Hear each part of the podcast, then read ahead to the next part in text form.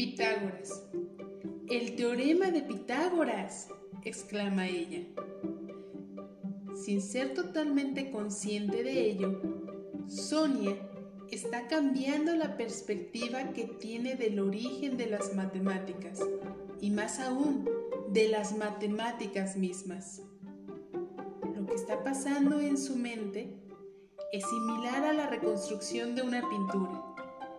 Es como si ella tuviese en sus manos un cuadro que, en un principio, solo ve algunas secciones con color y a través de todo lo que va leyendo, descubriendo, observando, es como si en ese cuadro se descubriera una nueva región y se llenara de color.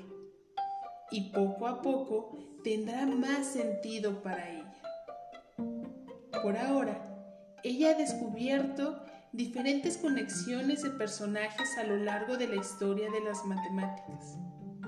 Comenzó con Sophie Germain. Aquí descubrió la leyenda de Arquímedes, llegó con Pitágoras y conoció la historia de Hipatia.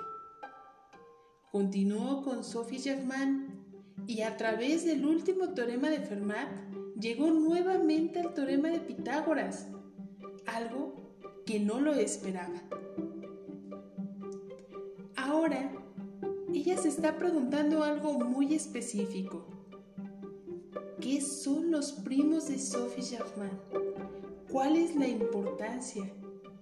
¿Y cuál es el final de su matemática favorita, Sophie Germain?